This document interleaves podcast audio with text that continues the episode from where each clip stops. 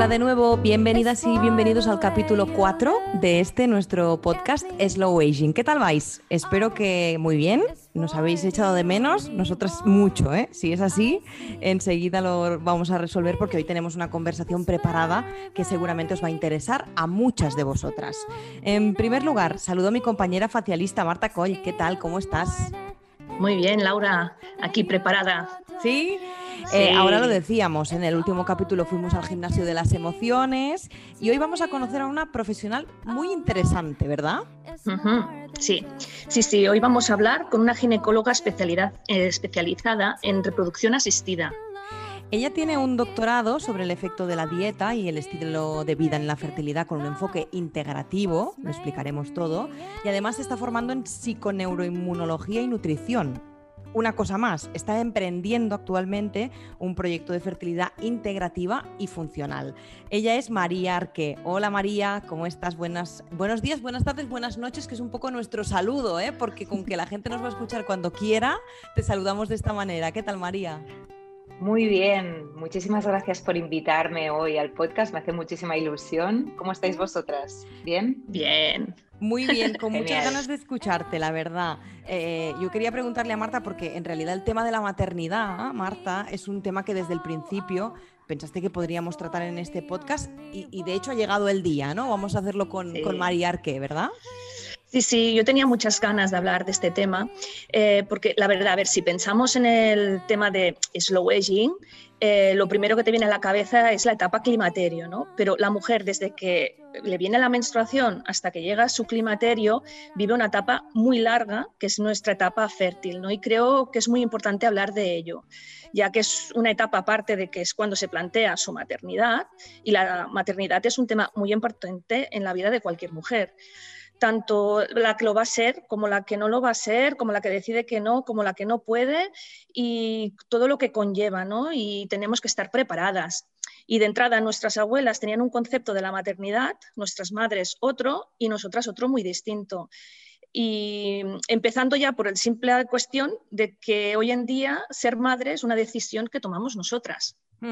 Vamos a empezar por ahí, María. Mm, ¿Tenemos el poder de decidir cuándo queremos ser madres y cómo o, hay matices también en, esta cuestión tan complicada? Em, a ver, eh, la verdad es que hoy en día eh, tenemos un poder de decisión muchísimo más amplio del que hemos tenido en el pasado a la hora de decidir ser madres. Para empezar, un poco la estigmatización que teníamos con el hecho de no ser madres, yo creo que se está empezando a romper y cada vez más hay pues, modelos de familia muy distintos, hay muchísimas más opciones y esto cada vez está más aceptado a nivel social, cosa que es genial porque mm, de alguna manera históricamente y a nivel biológico siempre las mujeres hemos estado muy presionadas un poco por el tema de la maternidad y parece que históricamente se ha pensado pues, que si no tienes hijos es como que no has llegado a cumplir pues, un poco con todos los objetivos vitales, ¿no? y, un poco había un poco de cuestionamiento con todo esto. Eh, a pesar de que sigue habiendo esta presión social y de que, y de que en muchos casos aún se sigue pensando que este sería como el modelo tradicional, sí que pienso que esta presión cada vez es un poquito menos y, cada vez se aceptan más pues, decisiones distintas y todas ellas son válidas, por los motivos que sean, o bien porque no se ha podido o bien porque se decide no tener hijos.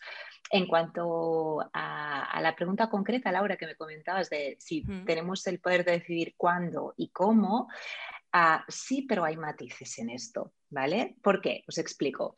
Ah, a nivel biológico, a las mujeres, la limitación que tenemos es que nosotras nacemos con todos los óvulos que tendremos para toda la vida. No vamos produciendo óvulos nuevos, ¿vale? De hecho, el momento de nuestras vidas en el que tenemos más óvulos es cuando tenemos alrededor de siete meses de vida y estamos aún dentro de las barreras de nuestras mamás. Y luego, a partir del momento que nacemos, vamos perdiendo óvulos y cuando llega la pubertad normalmente tenemos alrededor de medio millón de óvulos en los ovarios. Esto depende un poco de la reserva ovárica de cada mujer, es decir, no todas nacemos exactamente con el mismo número de óvulos, pero sí que hay esta pérdida de cantidad con la edad. Luego, a partir de los 35 años, de la misma manera que nuestra piel y otros órganos pues, van envejeciendo, nuestros, nuestros óvulos también. Y entonces la calidad de estos también va empeorando. ¿Qué significa que empeora la calidad de los óvulos? Significa que luego las probabilidades de que nos podamos quedar embarazadas bajan y que la probabilidad de que haya alteraciones cromosómicas en, este en, estos óvulos es más alta. Entonces, esto es uno de los motivos por los cuales el riesgo de tener un aborto a partir de los 35 años es más alto. Dicho esto, sí que es verdad que hoy en día contamos con técnicas de reproducción asistida que nos pueden dar la opción de, ser madres más adelante y dentro de estas opciones obviamente estaría pues la de hacer una preservación de la fertilidad o una congelación de óvulos que es lo mismo ¿eh? es, es, un poco la palabra técnica es criopreservación pero sería congelar los óvulos idealmente antes de los 35 años que sería el momento en que aún los tendríamos eh, de calidad óptima.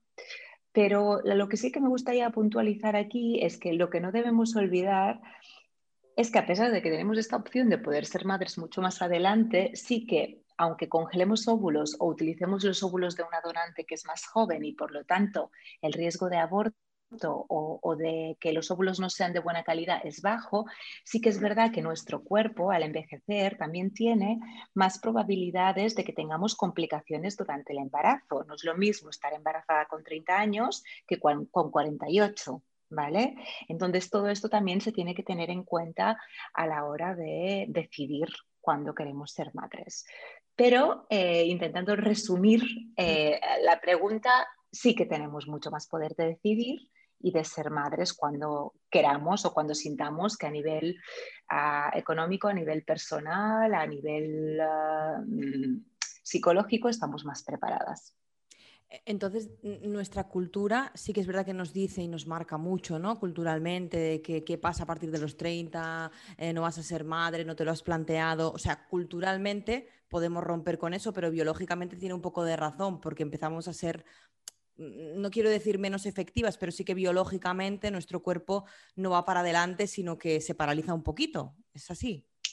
Exactamente, Laura, exactamente es así. Y yo creo que aquí ah, el punto importante, más que poner presión a las mujeres por decídete ya, con esta frase que mm, me parece horrorosa de se te va a pasar el arroz, ¿no? Mm.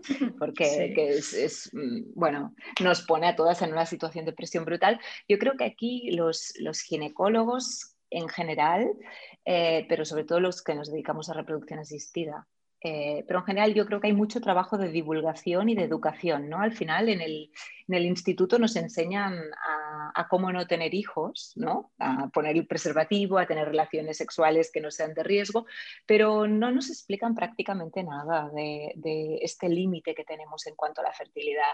Entonces yo aquí creo que hay, hay mucho trabajo de divulgación y de prevención y de que las mujeres puedan conocer desde muy jóvenes sus ah, posibilidades, las opciones terapéuticas que ahora mismo la medicina puede ofrecer para poder tomar decisiones informadas y en, el caso que sea conveniente o que sea adecuado, pues eh, lo que comentaba, pues hacer una preservación de la fertilidad si es necesario o, al menos que, tengan todas estas herramientas en mano para que luego no se encuentren en una situación de infertilidad em, que igual no se esperaba o que no se ha podido prevenir.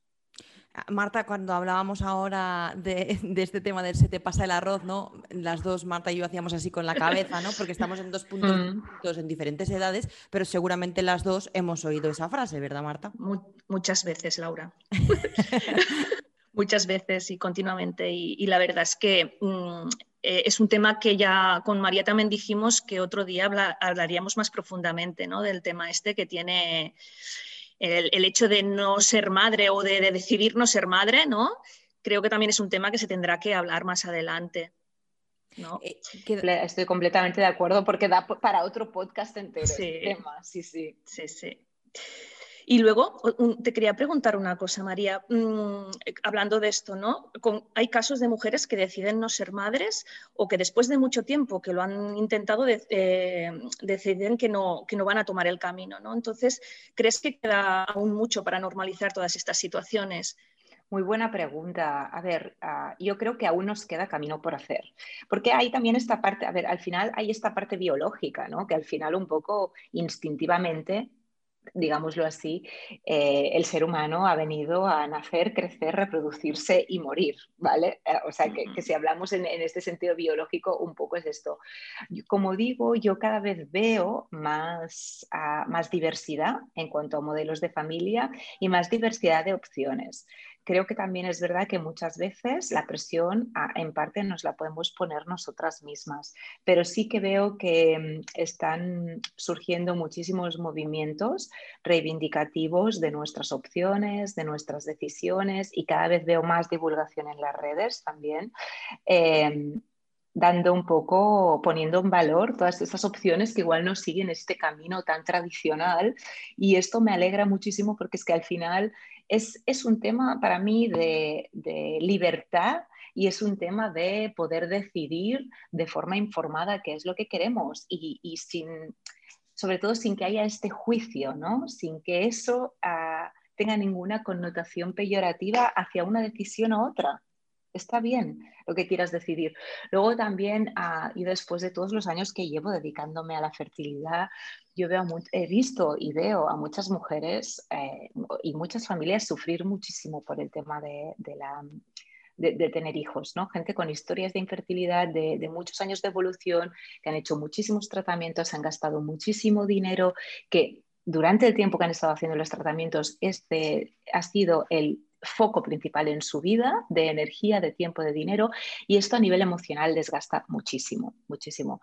Entonces, eh, a mí me, encanta mi trabajo, me apasiona poder ayudar a la gente a tener hijos, pero sí que también pienso que también ah, tenemos que poder brindar un apoyo a nivel emocional y psicológico importante eh, y también ayudar a la gente a ver que mm, en el caso de que no se puedan tener hijos, hay de forma biológica, hay otras vías, otros caminos y que además también está la opción de no tener hijos y poder ser feliz sin tener hijos. Que a veces esto también se nos puede olvidar, ¿no? Cuando nos centramos mucho, cuando centramos mucho el foco en un área muy concreta de nuestra vida, nos parece que si eso no funciona, como que la vida se acaba y al final, bueno, em, pues, pues también hay mucha gente muy feliz sin hijos, ¿no?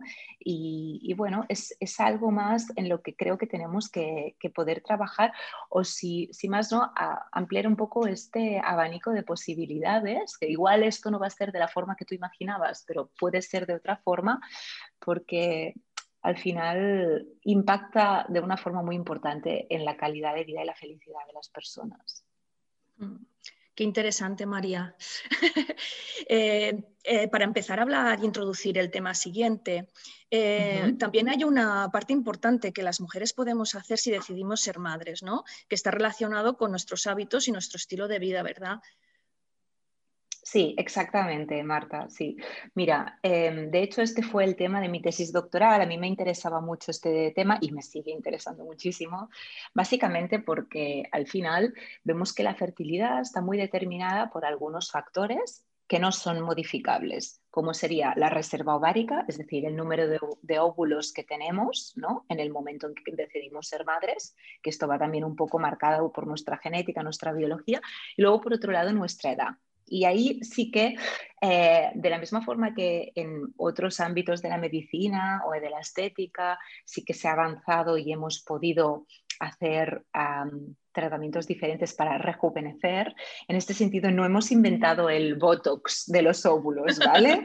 o algo que nos ayuda a rejuvenecerlos así. Entonces, a mí me interesaba mucho poderme centrar en ver, ostras, todos los ah, factores que sí que podemos modificar, es decir, nuestra dieta, cómo gestionamos el estrés, el ejercicio físico, si fumamos, si bebemos alcohol, eh, todo esto influye y hasta qué grado, ¿no? Entonces, esto en los últimos 10 años ha habido un boom de literatura y de publicaciones y, por suerte se está investigando muchísimo más en este campo.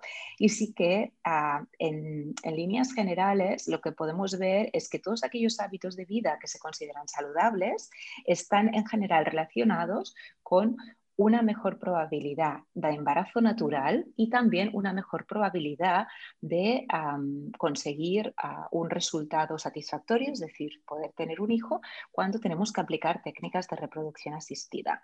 Aparte de esto, que para mí esto es aún más importante prácticamente que el hecho de tener éxito o conseguir tener un hijo, es que todos estos hábitos de estilo de vida modifican lo que se llama la epigenética.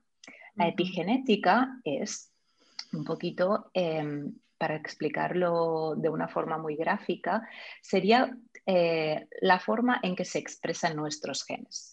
Nuestros genes serían como un libro, ¿vale? Y hay algunas páginas que estarían pegadas y otras que no están pegadas en función de nuestros hábitos. ¿sí? Así lo, que se expresa y lo que podemos leer son unas cosas u otras en función, por ejemplo, de si fumamos o no fumamos, bebemos alcohol o no, hacemos una dieta basada en comida saludable o más en procesados.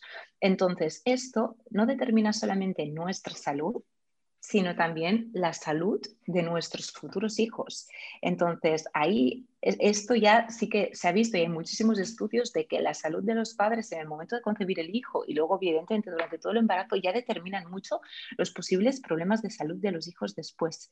Así que imagínate lo importante de los hábitos de estilo de vida y, y estar sanos cuando vamos a hacer algo como tener un hijo, que muchas veces esto a mí me, me, llama mucho la atención. Nos preparamos muchísimo para una boda o para un examen o para cosas de estas y a veces con el tema de tener hijos, eh, todo esto ni nos lo planteamos, ¿no? Nos da pereza, ¿no? Bueno, o pereza, a ver, es verdad que todo lo que sean cambios de estilo de vida y de hábitos son cosas que... Mm, son mucho más difíciles que tomarte una pastilla o, que hacer otras cosas, porque al final implica pues dedicación, esfuerzo eh, y salir un poco de nuestra zona de confort, ¿no? Pero al final yo creo que la parte bonita aquí también es el tema de poder corresponsabilizar a las personas de su salud y de la salud de sus ah, hijos y de alguna forma, aparte de corresponsabilizar, es empoderarlos, ¿no? Porque es... Mm, hay una parte de esto que no podemos controlar, como es la edad, la reserva ovárica, ok, pero toda esta otra parte sí que depende de ti. Entonces, vamos a hacer todo lo que podamos. Y también siempre, esto es algo que se lo digo mucho a mis pacientes y creo que es verdad, al final, con los tratamientos de reproducción asistida, ah, sí que es verdad que hay una parte que eh, hay una parte de tratamientos que no funcionan, desgraciadamente. Yo siempre lo digo, yo tendría el mejor trabajo del mundo si yo pudiera confirmar y asegurar 100% a todos los pacientes que se van a quedar embarazados. Ojalá fuera así, no, no puede ser. Pero sí que es muy, muy importante tener la sensación y saber que en el momento en que uno decide emprender un viaje, de tener un hijo, formar una familia, sea de forma natural o con tratamiento de reproducción asistida, de tener esta, esta sensación y saber que uno ha hecho todo lo que podía y todo lo que estaba en sus manos para hacer que eso funcione. Ahora hablaremos de la palabra mm, que nos acompaña día a día en nuestra sociedad, que es el estrés, pero antes de entrar en eso, María, eh, ¿qué les decimos? Claro, no hay una fórmula mágica, ahora lo decías tú, ¿no? No existe una fórmula mágica que, que, garantice el éxito, pero ¿qué les decimos a esas mujeres que quizás nos están escuchando y ya han hecho un cambio de vida, ya aplican esos hábitos saludables y lo han intentado y lo siguen intentando y no hay manera. Eh, hay un momento en que se deben sentir, no lo sé, ¿eh? porque no es mi caso, pero mm, un poco atrapadas, ¿no? Porque no hay como salida. Entonces, ¿qué les decimos o qué les aconsejamos? Muy bien, mira, em, tienes toda la razón con lo que dices, Laura, me parece súper interesante este punto. claro, es, ah, esto te pone en una situación de muchísima frustración rabia, impotencia y de ya no saber qué, más hacer. ¿no? En primer lugar, muchas veces nos pasa que creemos que tenemos hábitos saludables y que en general podemos tenerlos, pero a veces si esto no va acompañado de un profesional que te pueda orientar, puede ser que no estés haciendo exactamente las cosas que en tu caso serían necesarias en cuanto a dieta, en cuanto a suplementación, porque cada vez conocemos más de todo esto eh, y, cada vez vemos más, o al menos esta es mi visión, que la medicina o las intervenciones terapéuticas tienen que ir hacia la individualización. ¿no? A mí me gusta mucho el concepto de bioindividualidad y ah, creo que dos personas no son exactamente iguales y por ese motivo pueden no necesariamente necesitar exactamente lo mismo. Dicho esto, aunque nos podemos encontrar también con otras personas que sí que se han puesto manos de un profesional o realmente lo están haciendo todo bien y sin embargo eh, el embarazo no llega o esto no funciona.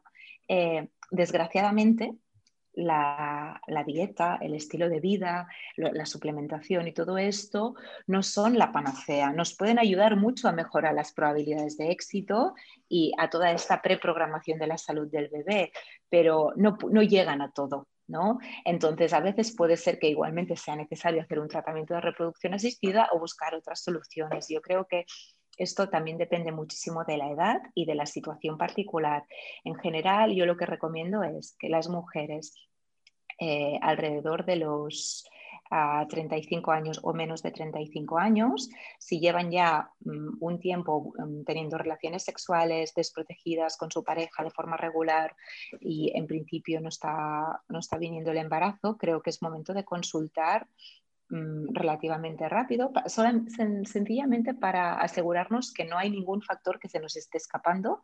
Y después de los 35 sí que te diría que lo antes posible independientemente de de si hay alguna enfermedad o no. ¿Vale?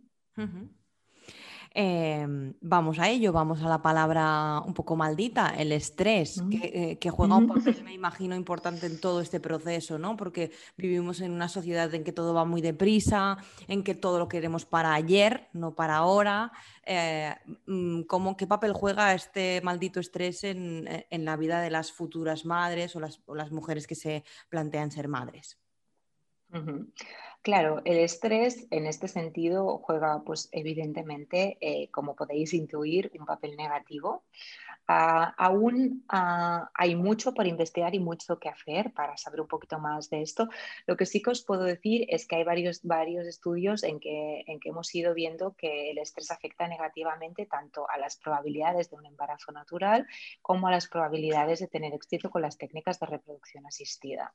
Entonces, el grado en el que esto afecta aún no, no está muy, muy claro. Hay algunos estudios que dicen que igual se recuperan menos óvulos, hay algunos estudios que dicen que la probabilidad de embarazo, podría ser un poco más baja, también depende del grado de estrés. Em, aquí a mí me gustaría puntualizar o diferenciar entre eh, lo que sería el euestrés y el distrés, ¿vale?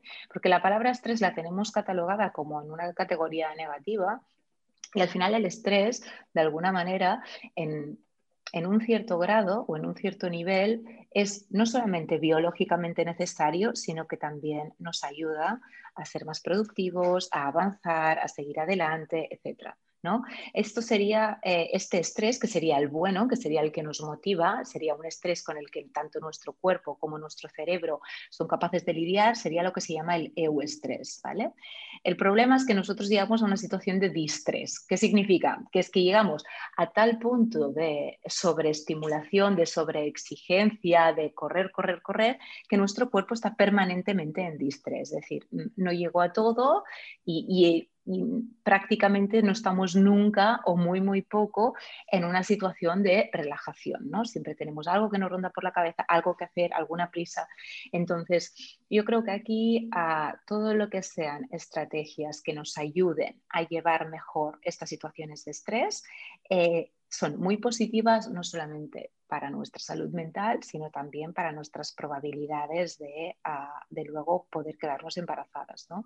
Y aquí yo creo que ah, la forma en, que podemos utilizar para hacerlo puede ser distinta en función de las prioridades de cada persona.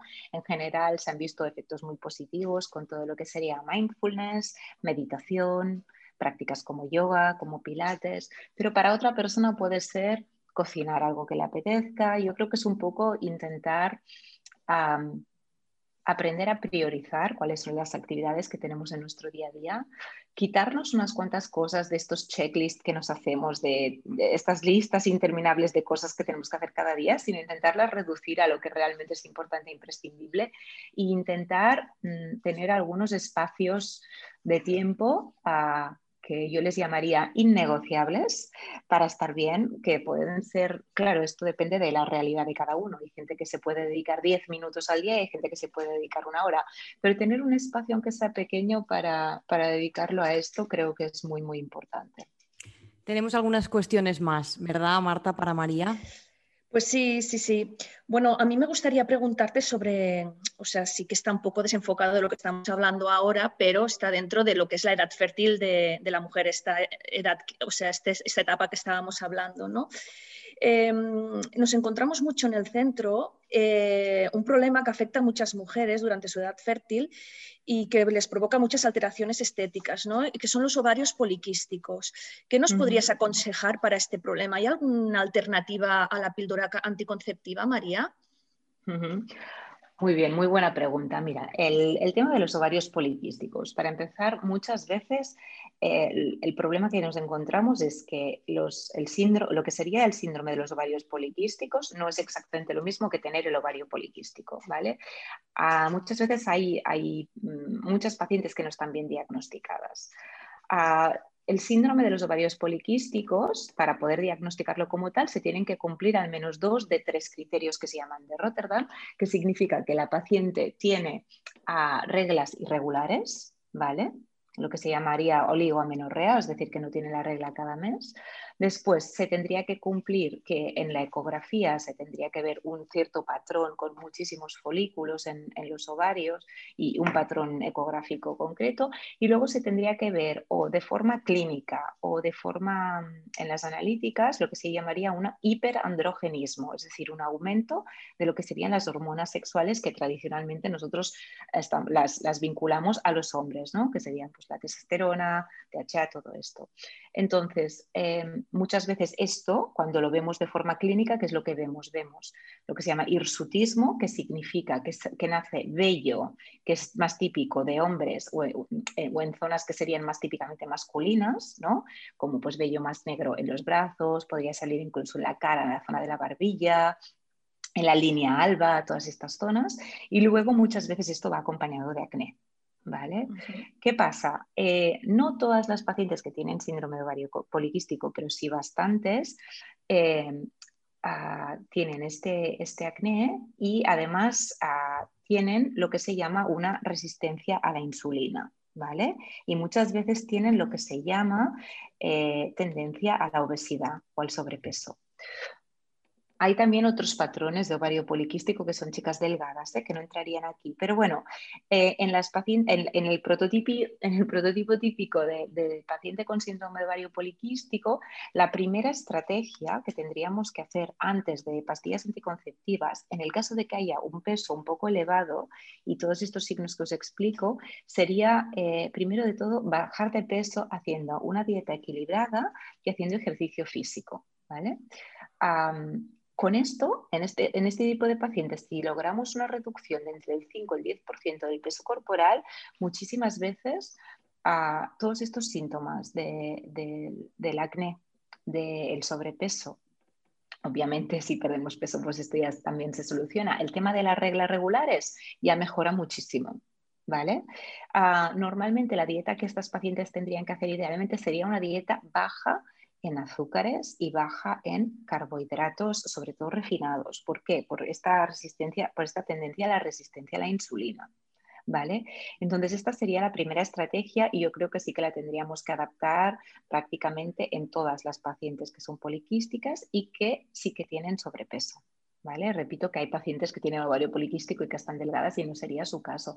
Pero esto sería lo primero. Si a pesar de esto esto no nos funciona, entonces, y cuando ya hemos un poco agotado todas estas primeras estrategias que van por el, por el lado de modificar el estilo de vida y los hábitos, eh, entonces sí que hay casos en los que igualmente se tendría que, recurrir a, la píldora anticonceptiva en casos resistentes o, igual hay que dar algunas otras medicaciones para mejorar la resistencia a la insulina, pero ya esto lo dejaríamos como último recurso. Yo creo que siempre tenemos que intentar incidir en lo que sería reversible y intentar evitar lo que es la medicación crónica y a largo plazo. Sin embargo, por otro lado, ahora también en algunos sitios veo un poco una demonización del tema de tomar medicamentos y, y tampoco estoy de acuerdo con esto, porque al final los medicamentos están allí para utilizarlos cuando son necesarios y son muy útiles en algunos casos pero todo tiene que ir acompañado. El, enfoque tiene que ser holístico, tiene que ser integral. Tenemos que enfocar todas las patas para intentar poder eh, solucionar el problema de raíz y no ir primero de todo a la pastilla, que es como la solución más rápida y más fácil. Y para acabar, María, otro tema muy preocupante son los disruptores hormonales o disruptores endocrinos causados por diferentes sustancias químicas, las cuales muchas se encuentran en los cosméticos. Entonces, em, ¿qué son exactamente? ¿Qué alteraciones producen exactamente estos disruptores hormonales? Em, el problema que tenemos con los disruptores hormonales es que, bueno, los disruptores hormonales o disruptores endocrinos son sustancias, como, como tú muy bien has dicho, Marta, que podemos encontrar en muchísimos productos de consumo que utilizamos a diario, desde cosméticos a el material que utilizamos para limpiar en casa, a las botellas de plástico, etc. Entonces, estos, ah, estas sustancias lo que hacen es actuar por mimetismo como si fueran hormonas. Entonces, interfieren en varios de los procesos hormonales llegando a producir alteraciones. ¿Vale? Sí que hay algunos ah, disruptores concretos que sí que se han relacionado con enfermedades ginecológicas. Por ejemplo, sí que hemos visto que el bisfenol A está relacionado con un aumento del riesgo de la endometriosis y así con, otros, otros disruptores. Entonces, yo creo que aquí es muy, muy importante intentar minimizar la exposición a estos disruptores. ¿Y cómo podemos hacer esto? Bueno, pues evidentemente, por ejemplo, tendríamos que intentar la comida que comemos que sea lo más de, las fuentes más más orgánicas posible, ¿no? del mejor origen posible, intentar evitar los plásticos y, por ejemplo, pues el agua que venga de botellas de cristal o intentar e, evitar los tapers de plástico, utilizar también los tapers de cristal. Eh, con el tema de los cosméticos, yo creo que, Marta, tú nos podrías ayudar un montón a, elegir bien cuáles son la, cuál es la cosmética que deberíamos elegir, pero en general eh, en muchos casos ya podéis encontrar en los mismos envases, pues que ya pone que son libros de parabenos, libros de sulfatos o libros de, esto de, BPA, de, talatos, etc. hay incluso algunas aplicaciones que puedes escanear el producto y te dice qué nivel de disruptores endocrinos hay. ¿Vale? Así que sería un poco este tema de, minimizar la exposición, sobre todo con las cosas que más inciden a largo plazo, que sería aquellas cosas que, hacemos a diario, los hábitos que tenemos a diario, porque probablemente si tú te expones a un disruptor un día concreto, no va a pasar nada, pero si tú cada día te expones a ese disruptor, entonces sí que esto a la larga puede acabar teniendo un efecto negativo tanto en tu salud hormonal como en tu salud en general. Aprovecho que me has preguntado por los disruptores endocrinos para hacer un inciso en cuanto a alimentación, que sobre todo en alimentación lo importante sería em, evitar la exposición muy elevada a mercurio. Porque el mercurio hemos visto que tiene un efecto negativo tanto en la fertilidad masculina como femenina y el mercurio sobre todo lo encontraremos en los pescados que son de gran tamaño, eh, azul, ¿vale? O sea, el pescado azul de gran tamaño, como serían pues el atún, como sería el tiburón, que aquí no se come, pero en otros sitios sí, como sería el emperador, todos estos pescados. Entonces, el pescado azul es fenomenal para la fertilidad porque lleva ah, una dosis muy elevada de omega 3 y hemos visto una relación claramente ah, beneficiosa en este sentido con la fertilidad, pero eh, tendrían que ser pescados de tamaño pequeño. ¿Vale? Pues tipo el boquerón, la anchoa, la sardina, mucho mejor porque son pescados muchísimo menos contaminados. Mm. Eh, el problema, antes de acabar, eh, María, es que ahora me venía una pregunta a la cabeza. El problema es que no conocemos qué son exactamente los disruptores hormonales, no sabemos eh, qué nos puede producir, ¿no? Nos falta mucha información en ese sentido, ¿no crees? Tienes toda la razón, Laura, toda la razón. Nos falta muchísima información. Y luego, mira, hace poco estuve en un congreso que estuvimos hablando muchísimo de disruptores endocrinos y vino una chica que está investigando en Harvard y que, y que básicamente investiga disruptores endocrinos y sabe muchísimo del tema, ¿no? Y lo hablábamos, digamos, bueno, ahora también nos pasa que hay muchos productos que pues te pone eh, libre de talatos o libre de, de bisfenol A o libre de tal, pero ¿qué pasa? Que para sustituir a estos productos mm. están poniendo otros otros de los cuales aún no tenemos prácticamente estudios. ¿no? Mm. Y, luego hay algunas fuentes que sí que son más fáciles de, ver y de, evitar, pero hay otras fuentes a las que estamos expuestos que no quiero decir que sean inevitables, pero que simplemente ni conocemos.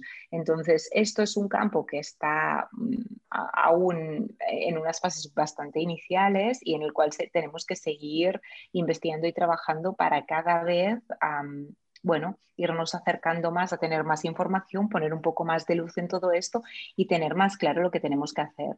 De momento yo también creo que al final, porque hay que buscar un poco un balance entre no, volvernos locos, ¿no? Al final con esto, porque si nos ponemos a mirar todo todo el día, es que claro, no haríamos nada, no saldríamos a ningún sitio, solo utilizarías productos tal y claro, nos quedamos en una urna de cristal y no, y no, vivimos, ¿no? Entonces, porque esto también al final lo, podemos enlazar con el tema del estrés que hablábamos antes, esto hmm. al final también puede generar muchísimo estrés. Entonces yo creo que dentro de lo que se pueda, sí que tenemos que intentar minimizar el uso de todos estos productos sí que las cosas que utilicemos, cuanto más em, menos procesadas estén en general, eh, más saludables serán para nosotros. Y, con los productos eh, cosméticos o con los productos de limpieza, un poco lo mismo. ¿No?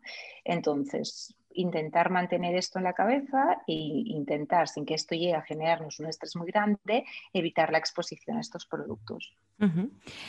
Eh, para consultar mm, qué cosmética natural nos, eh, nos conviene más, pues tenemos a Marta, que ella nos puede asesorar seguro, o sea que tenemos el centro, los que estamos cerca de ella eh, y podemos consultarla, así que es, en ese sentido, mira, por ese camino podemos tenerlo fácil porque tenemos a Marta que nos puede ayudar, ¿verdad Marta? Sí, porque, sí pero quería hacer un inciso en esto, porque el cosmético, la gente cuando piensa en un cosmético, piensa en su crema hidratante, pero es que los cosméticos es cualquier producto que tú te puedas poner en tu piel, es un cosmético. La pasta de dientes, el gel de ducha, el, desodorante. O sea, no estamos hablando solo de mm, mi crema antiarrugas. Estamos hablando de todo. O sea, y está, eh, me parece las estadísticas están que una mujer eh, en un día puede consumir 12 cosméticos en un día. Entonces, em, bueno, es un tema que a mí me gustaba, bueno, me ha gustado preguntarle porque la, gente tiene que empezar a, tomar conciencia, ¿no? Siempre estamos hablando de la conciencia, ¿no? Pero en este caso también es importante tomar conciencia con tus cosméticos y tus hábitos diarios, ¿no? Importante, importante. Bueno, vamos a ir acabando, chicas, si os parece, pero antes, María, nos gustaría que nos explicaras un poco este proyecto que justo has arrancado, ¿no? Hablábamos de ti también como emprendedora y que ya tienes en marcha. Bueno, cuéntanos cómo te buscamos, cómo te encontramos y un poco qué es, qué es todo esto. Muy bien, pues os explico un poco. Bueno, yo llevo muchos años ya dedicándome a la ginecología y ya bastantes dedicándome al campo de la fertilidad. Y después de, haber hecho la tesis doctoral sobre el tema que os he explicado, ¿no? de, cómo influye el estilo de vida y la dieta, eh, me he dado cuenta que es una parte eh, que muchas veces queda un poco olvidada. Esto ha hecho también que, que, se generara muchísimo más interés en mi cabeza por intentar ayudar más a las personas en este sentido y me he puesto a estudiar también psiconeuroinmunoendocrinología y a, que igual os suena un poco mm, Chevy Verdaguer, que es bastante conocido y mediático y que es una de las personas que, bueno, es, él es el, mentor del, máster que estoy haciendo ahora.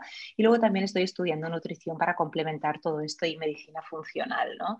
Eh, entonces mi proyecto un poco es romper con el modelo, con el modelo tradicional de, de las clínicas de reproducción asistida, un poco para no, con, con, la finalidad de no, va, no hacer un tratamiento de reproducción asistida directamente, sino intentar ver con los pacientes que estén buscando un embarazo si podemos eh, recuperar la fertilidad natural eh, incidiendo en todos estos aspectos del estilo de vida, de la dieta eh, y todo esto.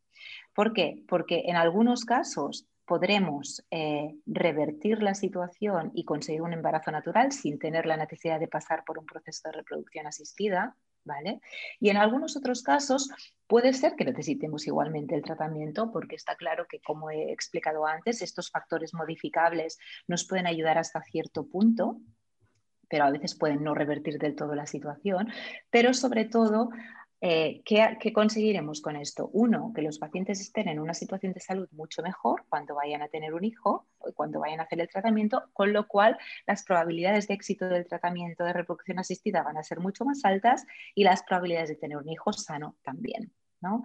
Y la otra cosa que para mí es muy importante, que quiero hacer de forma un poco diferencial, es hacer que todo este proceso, todo este camino, no sea un camino arduo y pesado y, que se viva con mucha pesadez, sino intentar hacer que este camino sea algo que se pueda hacer ah, desde otro punto con muchísimo más apoyo a nivel emocional, a nivel más holístico, integrarlo todo, no, porque a veces tendemos mucho a medicalizarlo y, creo que viendo, habiendo visto tantos pacientes, viendo todo lo que supone a nivel físico, a nivel emocional, a nivel económico y que estamos hablando de algo que tiene un impacto importantísimo en, la vida de las personas, pues estamos hablando de su proyecto vital, ¿no? de, su proyecto de formar una familia, pues es poder darle este enfoque. Entonces, yo en este sentido voy a hacer tanto consultas online como consultas presenciales para la gente que está aquí en Barcelona y voy a poder ofrecer pues estos servicios de o ayudar a optimizar la fertilidad de forma natural, que sería la primera opción y en los casos en los que no se pueda, pues haríamos un tratamiento y poder acompañar a las personas de esta forma holística y, funcional. A través de una página web, entiendo, ¿verdad, María? Sí, exacto. Eh, mi página web, ah, de hecho, la marca se llama Ginergy, ¿de acuerdo? Que es donde me podréis encontrar. Y a través de la página web se puede solicitar tanto pues, la visita online o se puede contactar con la clínica donde yo haré las visitas presenciales aquí en Barcelona. Y luego también me podréis encontrar en Instagram en Instagram. ¿Y cómo te buscamos? ¿Ginergy o María Arqueo? Ginergy. Ginergy, ¿eh? Ginergy, sí. Os lo voy a pasar por escrito para que, lo, para que lo tengáis y lo podáis poner también en las notas del podcast, pero Perfecto. sí, lo podréis encontrar ahí. Pues oye María, María Arque, ella es ginecóloga, nos ha acompañado en este episodio número 4 de nuestro podcast Slow Aging. Muchísimas gracias por todas las explicaciones porque creo, y Marta estará de acuerdo conmigo, que hemos aprendido muchísimo, ¿verdad? Mucho, mucho, mucho, María, muchas gracias. Primero, gracias también por esta sensibilidad que tienes ¿eh? y la manera de comunicar. Eh, ha sido todo, o sea, tan fácil de entender que muchísimas gracias. Muchísimas gracias a vosotras que habéis sido unas hosts fantásticas. Eh, me lo habéis puesto a mí muy fácil también y yo feliz de poder ayudar a, divulgar toda esa información que me parece esencial y encantada de poder ayudar a todas las personas que puedo con todo esto. Si después de en el podcast surgieran preguntas, dudas, cualquier cosa, alguien nos envía alguna cosa, estaré encantada de resolverlo. Y bueno, espero que nos veamos pronto para hacer algún otro episodio sobre algún otro tema que veáis que pueda interesar. estaré feliz de colaborar. Seguro que sí. Gracias, María. Muchas gracias, María. Marta, nos reencontramos eh, tú y yo con nuestra siguiente o nuestro siguiente invitado eh, en unos días de aquí poquito. Que vaya bien, cuídate. Adiós, chao.